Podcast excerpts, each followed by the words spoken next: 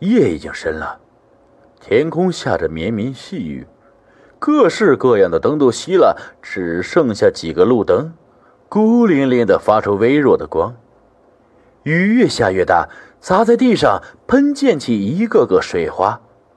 一个长发的女人独自走在雨路上，她穿着一件鲜红色的旗袍，没有打伞。雨淋湿了她的长发，淋湿了她的旗袍，顺着大腿。留下了鲜红色的水流。怎么下了这么大的雨啊？真够倒霉的。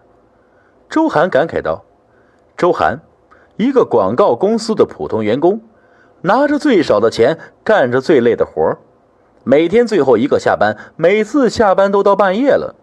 今天也不例外。屋漏又逢连夜雨啊！本来就打不到车了，还下这么大的雨。周涵。”想哭都哭不出来呀！还好明天请了一天的假，周涵准备好好歇歇，拿着皮包顶在头上，便向家的方向跑去。一路上连个车都没有，更别说人了。大家都休息了，只有他还在回家的路上。路灯是那么昏暗，还好他熟悉家的方向，就算四周漆黑一片，他也找得到回家的路。雨渐渐小了很多，周涵也放慢了奔跑的脚步。路边一个穿着红色旗袍的女人吸引了他的注意。那个女人有一头乌黑的秀发，脸白皙清秀，着实是个美女。她没有雨伞，独自一人走在街上，看起来失魂落魄。也许是和家里吵架跑出来的吧，又或许是有什么原因被赶了出来。周涵心里不断的猜测着，很多男人都会有一些英雄情节吧。看到美女落难，便想要拯救她。周涵也不例外。不过，除了想当英雄外，最主要的是，他觉得这是老天给他的机会，和这个美女萍水相逢，也许会发生什么故事呢？年近三十的周涵。至今还没谈过恋爱，对于感情的事，他还是充满了渴望。他屁颠屁颠的跑了过去，说：“哎，美女，这么晚了，一个人在外兜一下，为什么不回家呀？”那女孩看了一眼，泪便沿着眼角流了下来。我没有家了，没有地方去。周涵想了想，自己现在是租的房子，两室一厅。和别人合租的，合租那哥们回老家了，一个礼拜才回来。外边下着雨，把女人一个人留在这儿，总归是不太好的。于是他便说道：“呃，美女，你要是不介意，哎，就来我家吧。”女人听到后，一脸惊恐的望着他，同时抱紧了身子向后躲去。周涵急忙解释道：“哎哎，你别误会了，同我合租的哥们儿回老家了。”空出一个房间，你可以先在我那休息一晚上。等明天天亮了，雨也停了，你再出来找地方住吧。女人听了这话，看了看天，估计这雨啊一时半会儿是停不下了。看着他不像是坏人，便决定跟他回家。转身的一刹那，周涵看到女人腿上的红色液体，他又看了看女孩，不像是受伤的样子。估计女人生活条件很困难吧，衣服质量很差，差的遇到水掉了色。为了避免女人尴尬，他也没问，只要没有受伤就好。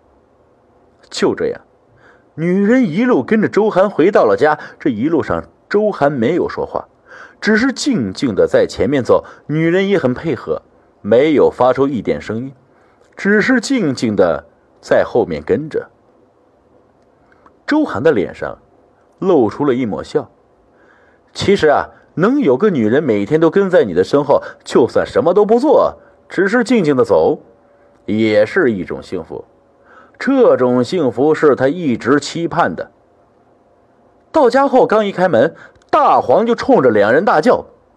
大黄是合租那哥们的一只金毛犬，温顺又聪明。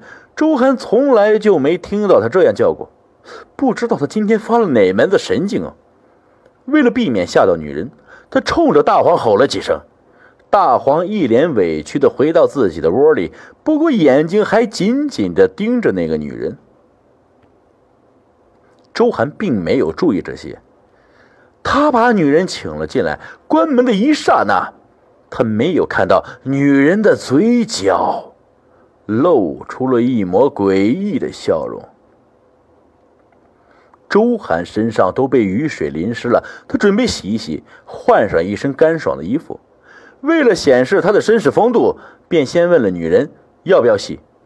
女人说：“先等一会儿，让周涵先洗，等他洗好了进屋自己再洗。”进浴室之前，他还安慰道：“别怕，大黄不会咬人的。”大黄却很不配合的呲呲牙，发出了一声低吼。